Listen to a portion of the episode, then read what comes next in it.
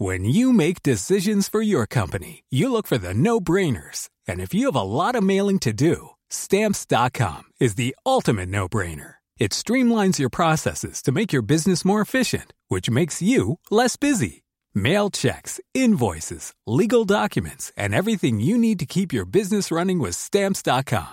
Seamlessly connect with every major marketplace and shopping cart. Schedule package pickups and see your cheapest and fastest shipping options from different carriers. With rates up to 89% off USPS and UPS rates. And with the Stamps.com mobile app, you can take care of mailing and shipping wherever you are. Make the same no-brainer decision as over 1 million other businesses with Stamps.com. Sign up with Code PROGRAM for a four-week trial, plus free postage and a free digital scale. No long-term commitments or contracts. That's stamps.com. Code Program. Un adolescent de 16 ans est mort mercredi soir après un refus d'obtempérer dans les Yvelines. Il aurait percuté une voiture de police, d'abord transporté à l'hôpital. Son décès a ensuite été confirmé et annoncé à la famille. Deux enquêtes ont été ouvertes et deux policiers placés en garde à vue.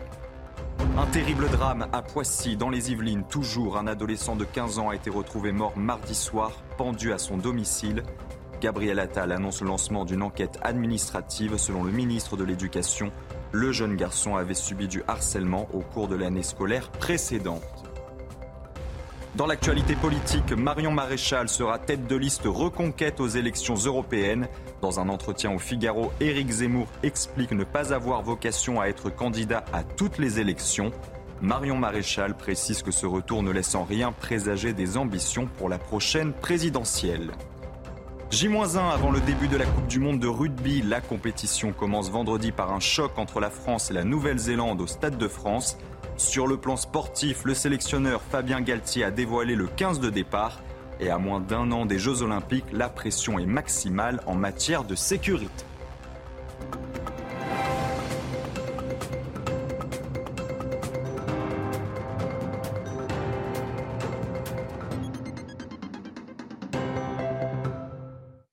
Bienvenue sur CNews, très heureux de vous retrouver pour l'édition de la nuit. L'actualité marquée par un nouveau drame après un refus d'obtempérer. À Elancourt, dans les Yvelines, un adolescent de 16 ans est mort après une collision avec une voiture de police. Il circulait en scooter aux alentours de 18h et a alors commis un refus d'obtempérer avant d'être suivi à distance par la police. À une intersection, il a croisé la route d'une autre patrouille et l'aurait violemment percuté. L'adolescent est connu de la police pour port d'armes et harcèlement sur mineurs de 15 ans. L'IGPN a été saisi et deux policiers ont été placés en garde à vue à Moribuco. Les autorités prennent ça avec extrêmement d'importance. Il y a eu l'IGPN qui s'est rendu immédiatement sur place, euh, le parquet euh, également, et puis euh, donc ces deux policiers qui ont été placés en garde à vue, tandis que lui, eh bien, ce jeune homme a été conduit à l'hôpital. Il y a quand même eu détention, un rassemblement d'habitants sur place, avec un escadron de gendarmerie mobile qui s'est rendu aussi pour maintenir l'ordre, pour apaiser la situation. Ce terrible drame à Poissy, dans les Yvelines, toujours un adolescent de 15 ans a été retrouvé mort mardi soir, pendu à son domicile. Gabriel Attal dénonce un drame de trop et annonce le lancement d'une enquête administrative. Selon le ministre de l'Éducation, le jeune garçon avait subi du harcèlement au cours de l'année scolaire précédente. Et cette année donc, il avait effectué sa rentrée dans un autre établissement. On fait le point avec Yael Benamou. Nicolas, 15 ans, venait de faire sa rentrée dans un nouveau lycée professionnel à Paris. Ses voisins sont abasourdis. Pour eux, rien ne présageait cet acte. Il paraissait très gai, il, était bien paraissait bien dans sa peau. Il n'était pas sûrement, mais il me paraissait bien dans sa peau. C'est difficile, hein. c'était vraiment un, petit gars sans problème. Hein. Pourtant, l'an dernier, le jeune homme scolarisé dans ce lycée de Poissy est victime d'harcèlement. Les brimades et injures répétées par plusieurs élèves sont signalées en décembre 2022. Trois mois plus tard, les parents du jeune homme et les élèves mis en cause sont reçus par le lycée. Insuffisant pour la famille qui, au mois d'avril, envoie un courrier pour dénoncer l'absence de mesures efficientes. Le nouveau ministre de l'Éducation nationale, qui a fait du harcèlement l'une de ses priorités, veut que toute la lumière soit faite. J'ai donc décidé de déclencher une enquête administrative dont nous tirerons toutes les conclusions. Ce drame, je le dis, nous endeuille tous. Comme chaque jeune, comme chaque élève, ce jeune garçon avait le droit de vivre heureux et en paix. Certains élèves du lycée où le jeune garçon était harcelé dénoncent l'ambiance délétère qui y règne et les moqueries qui seraient monnaie courante. La victime d'un viol barbare à Cherbourg est sortie du coma. La femme de 29 ans était plongée dans un coma artificiel depuis sa terrible agression le 4 août. Selon elle, un homme s'est introduit à son domicile au petit matin pour la frapper et la violer, notamment avec un manche à balai de 75 cm. Lors de sa garde à vue, un suspect de 18 ans a reconnu les faits. Déjà connu des services de police, il a été mis en examen pour viol accompagné d'actes de barbarie. Tanguy Hamon. Le viol dont a été victime la jeune femme de 29 ans avait suscité l'effroi tant il avait été violent. Il lui avait causé des blessures d'une extrême gravité avec l'utilisation notamment d'un manche à balai qui lui avait perforé plusieurs organes.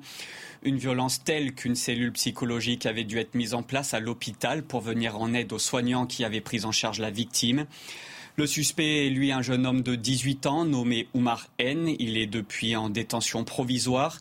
Il est mis en examen pour viol accompagné de torture ou acte de barbarie. Identifié grâce à une empreinte digitale laissée dans le domicile de la victime, il avait reconnu les faits en garde à vue, avait indiqué le parquet. Son profil est particulièrement inquiétant avec un casier judiciaire faisant déjà état de cinq condamnations alors qu'il était mineur et une procédure d'agression sexuelle à l'encontre de sa propre sœur a été ouverte. Elle est actuellement sous enquête. Une rentrée scolaire sous haute surveillance à Marseille et plus précisément dans le quartier de la Cayolle. C'est dans le 9e arrondissement de la ville. Un coin d'ordinaire paisible situé au pied des Calanques. Mais l'été a été marqué par quatre fusillades, deux morts et trois blessés. Les élèves du quartier sont donc retournés à l'école encadrés par des médiateurs et des policiers. Régine Delfour et Sacha Robin étaient sur place. Ici, à la Cayolle, dans ce quartier de sud de Marseille, quatre fusillades ont éclaté, deux personnes sont mortes, trois autres ont été blessées, dont un adolescent de 14 ans en cause un point d'île que deux bandes rivales se disputent. Le problème, c'est que ce point d'île est au milieu de ce quartier, surtout situé à côté d'une école. On voit encore les impacts de balles sur les grilles de l'école, des rochers ont été installés euh, au niveau de cette centre qui mène à l'école pour éviter que tout véhicule s'approche au plus près de l'école. La rentrée scolaire s'est donc faite sous escorte policière. Nous avons pu rencontrer euh, ces parents qui se disent extrêmement inquiets, qui ont peur d'une balle perdue et qui espèrent davantage de moyens pour pouvoir endiguer cette insécurité. Faut-il faire appel à l'armée? À l'armée, oui, pour lutter contre les trafiquants de drogue. Selon un sondage de l'Institut CSA pour CNews, la réponse est oui pour 67% des Français. La proximité politique des sondés montre que la part des pour est largement plus importante à droite. Et dans le reste de l'actualité, un agriculteur a été agressé, agressé physiquement près de Nantes. Dans la nuit de dimanche à lundi, plusieurs individus se sont tout simplement introduits dans son exploitation. Ils l'ont dégradé et ont même mis le feu à un bâtiment agricole. Des tags visant la Fédération nationale des syndicats d'exploitants agricoles ont également été retrouvés autour de la ferme. L'agriculteur a porté plainte et la profession dénonce une montée de la violence à son encontre. Il y a longtemps qu'on a dénoncé ce, type de, pratique d'intrusion dans les exploitations, que ce soit des, des tags antispécistes ou là en l'occurrence c'est pour l'environnement. Et on a toujours dit qu'un jour il y aura un drame, puisque l'agriculteur tomberait nez à nez avec les protagonistes, les activistes. Là, on a échappé, elle, justement, il n'y a pas eu de drame. Est-ce qu'il faut en attendre un? Ça, je ne sais pas. Il n'y a aucune cause environnementale, quelle qu'elle soit, qui mérite d'insulter les gens, euh, d'aller dans leurs exploitations, de mettre des tags. Et là, de surcroît, on a une montée de, disons, de la, de la violence puisqu'on a incendié du matériel qui a provoqué des dégâts assez importants. Autre réaction à présente, celle du ministre de l'Agriculture. Marc Fesneau exprime sa solidarité totale à l'agriculteur. Selon lui, les enquêtes débutent, la justice passera, on l'écoute. Cette pratique qui consiste pour un certain nombre d'organisations très activistes euh, à dénoncer avec violence à la violence verbale, la violence verbale, elle prépare le terrain à la violence physique. Et donc je dénoncerai, et donc je, suis à la fois solidaire de cet agriculteur, ça aurait pu tourner beaucoup plus mal, parce qu'en plus ils ont incendié un bâtiment, ils auraient pu en incendier un autre plus proche de son habitation. Donc c'est très grave ce qui se passe. Et on est en train de laisser, sans rien dire, en tout cas moi je ne laisserai pas sans rien dire, le fait qu'on agresse des gens tout simplement parce qu'ils exercent un métier simple qui est celui d'essayer de nous nourrir avec toutes les contraintes et les contingences que ça a. Donc évidemment aux côtés de l'agriculteur et aux côtés aussi de ceux qui dénoncent ces violences. Le sujet fait grand bruit en cette rentrée des classes. On parle bien sûr de l'interdiction du port de l'abaya et du camis à l'école. Une décision qui ne plaît pas à tout le monde. C'est notamment le cas dans un lycée de Seine-Saint-Denis où une partie des professeurs étaient en grève ce mercredi. Nicolas Fontaine et Augustin Donadieu. Une dizaine de professeurs se sont réunis devant le lycée Maurice Utrio de Stein. Et pour cause, le corps enseignant a lancé un appel à la grève. Il dénonce une baisse importante de moyens et rejette l'interdiction de la baille décidée par le gouvernement. Nous tenons à nous désolidariser de la politique islamophobe du gouvernement. Nous n'avons pas à faire la police du vêtement. Nous refusons de stigmatiser les élèves qui portent une abaya ou un camis. Pour Farid Haïd, conseiller municipal à Pierrefitte-sur-Seine, cette polémique a pour objectif de cacher un problème bien plus important. Il faut parler aussi de la qualité d'enseignement. Il faut parler des enseignants qui seront devant les élèves. Et qu'est-ce qu'on nous sort Gabriel Attal pour faire son coup de pub et pour effacer euh, Darmanin, qu'est-ce qu'il fait? Il fait son petit coup de pub avec la Baïa. Nous, ce qu'on souhaite, c'est faire en sorte que nos enfants puissent réussir. Et pour que nos enfants puissent réussir, c'est des moyens pour l'éducation nationale des enseignants formés, des, des, infirmières. Des professeurs rejoints par des parents d'élèves qui dénoncent une hausse des effectifs dans les classes, passant de 24 à 30 élèves, et la baisse du nombre de CPE, 3 au lieu de 4. Aujourd'hui, ce sont plus de la moitié des professeurs qui se sont mis en grève dans ce lycée de Seine-Saint-Denis. Elle fait son grand retour dans l'arène politique. Marion Maréchal sera tête de liste reconquête aux élections européennes. Dans un entretien au Figaro, Éric Zemmour explique ne pas avoir vocation à être candidat à toutes les élections. Écoutez la réaction de Marion Maréchal chez nos confrères de TF1. Je conduirai cette liste pour les élections européennes de juin prochain et je tiens d'ailleurs à remercier Éric Zemmour pour euh, sa confiance. Je suis heureuse de travailler avec lui en complémentarité, lui qui sera notre candidat naturel bien sûr pour les élections de 2027. Et tout simplement pour répondre à votre question, vous savez, un dirigeant politique euh, n'a pas vocation à se présenter à toutes les élections. Éric Zemmour euh, ne l'a pas d'ailleurs souhaité. ils ont décidé, en tout cas l'équipe dirigeante, de me confier cette mission, qui est une mission extrêmement importante pour notre pays. Près de 3 Européens sur 10 déclarent se trouver dans une situation précaire. C'est le constat, le constat alarmant d'un sondage du Secours populaire.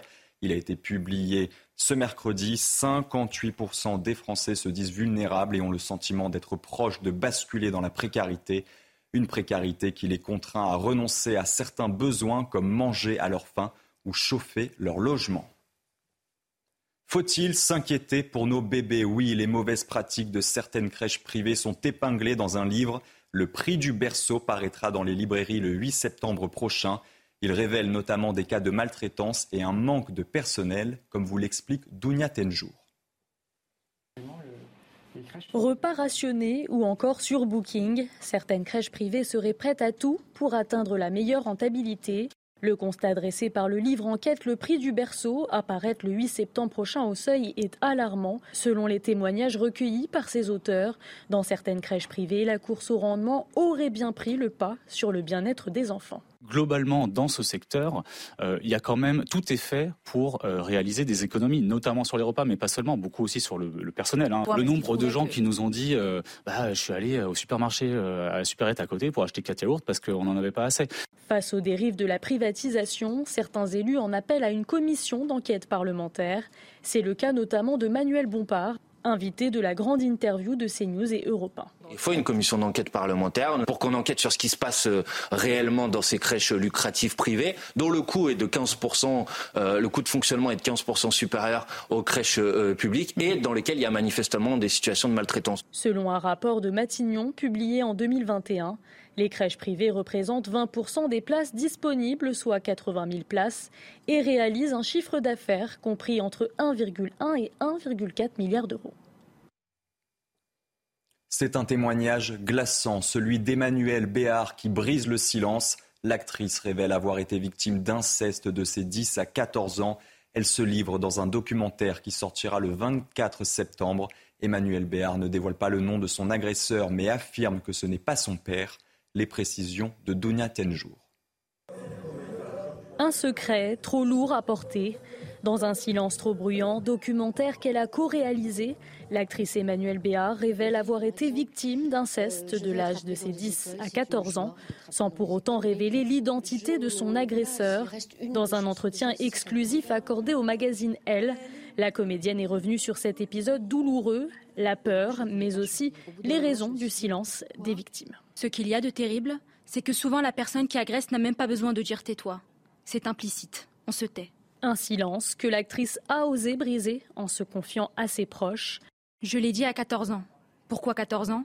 Je n'ai pas les réponses. J'ai craqué, j'en pouvais plus. Dans un premier temps, j'en ai parlé à ma grand-mère. C'est elle qui m'a sauvé la peau. Elle m'a sauvé la peau tant de fois. Une confession qui met au jour le tabou des violences sexuelles sur mineurs, selon Anne-Claire, déléguée générale de Face à l'inceste. Face à l'inceste, on représente 6,7 millions de victimes en France. Les victimes, en fait, ont ensuite des impacts au long cours. Ce sont vraiment des violences traumatisantes.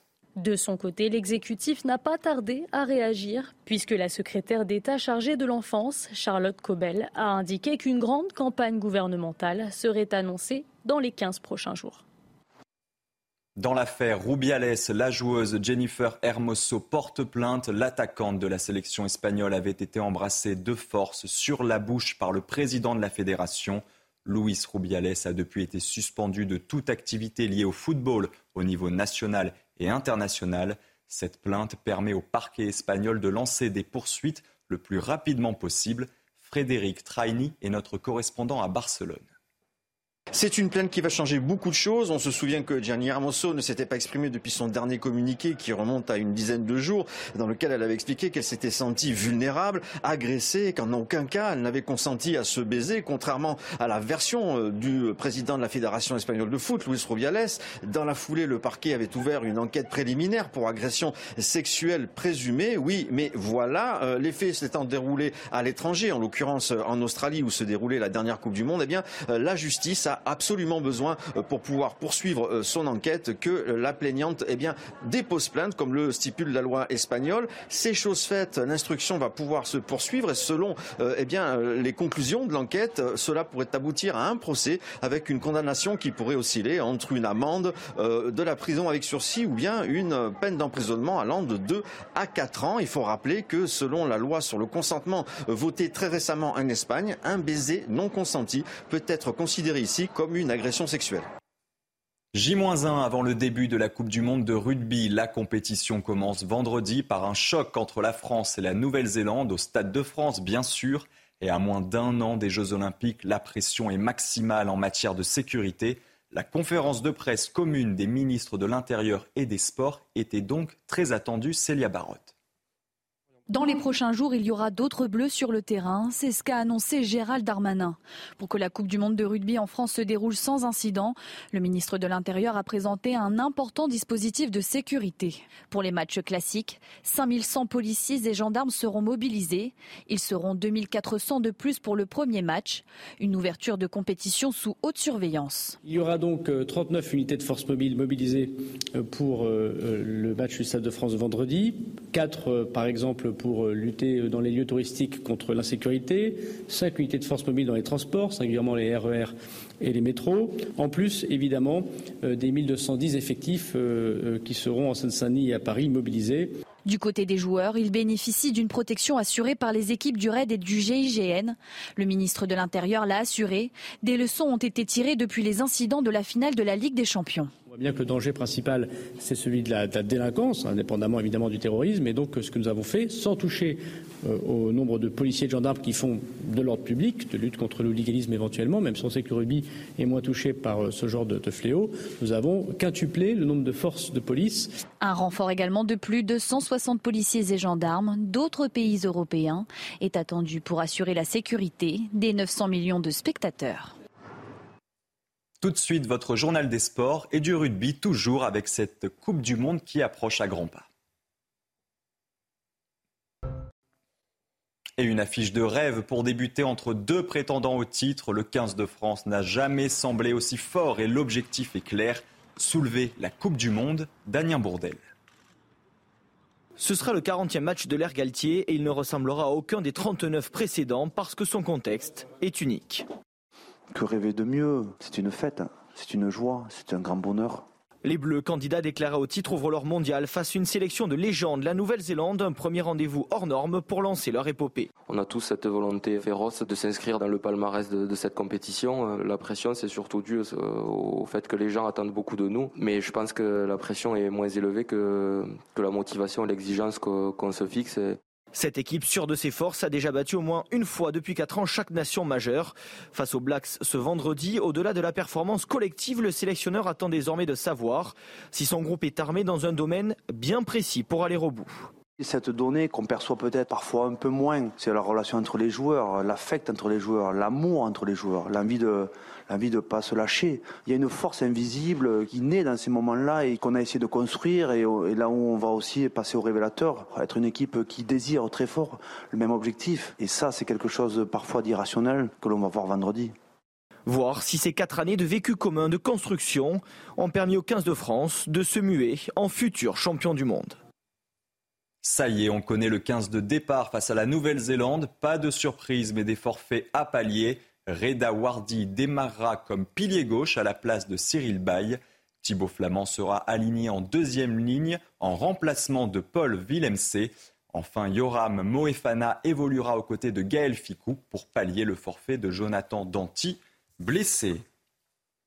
Et avant le rugby, il y aura du football. Les Bleus font leur rentrée ce jeudi face à l'Irlande en éliminatoire de l'Euro 2024. Bilan parfait pour l'instant pour les hommes de Didier Deschamps. 4 matchs, 4 victoires, 0 but encaissé. Tous les feux sont au vert pour les Bleus qui ne comptent pas lever le pied. On écoute Antoine Griezmann. Sélection, il faut toujours gagner, euh, toujours répondre présent, euh, peu importe l'adversaire peu importe si tu es qualifié euh, ou non. Donc, euh, donc voilà, on sait que chaque match, faut les gagner et, euh, mouiller le maillot et, rendre fiers les, Français. Donc qu'on soit qualifié ou non, faut, faut gagner. C'est la fin de ce journal. Restez bien avec nous dans quelques instants. Une nouvelle édition. On reviendra notamment sur ce drame. Un adolescent de 16 ans est mort mercredi soir après un refus d'obtempérer dans les Yvelines. Il aurait percuté une voiture de police, d'abord transporté à l'hôpital. Son décès a ensuite été confirmé et annoncé à la famille. Deux enquêtes ont été ouvertes et deux policiers placés en garde à vue. Retrouvez tous nos programmes et plus sur cnews.fr. Even when we're on a budget, we still deserve nice things. Quince is a place to scoop up stunning high-end goods for 50 to 80% less than similar brands. They have buttery soft cashmere sweaters starting at $50, luxurious Italian leather bags, and so much more. Plus, Quince only works with factories that use safe, ethical, and responsible manufacturing. Get the high-end goods you'll love without the high price tag with Quince. Go to quince.com slash style for free shipping and 365-day returns.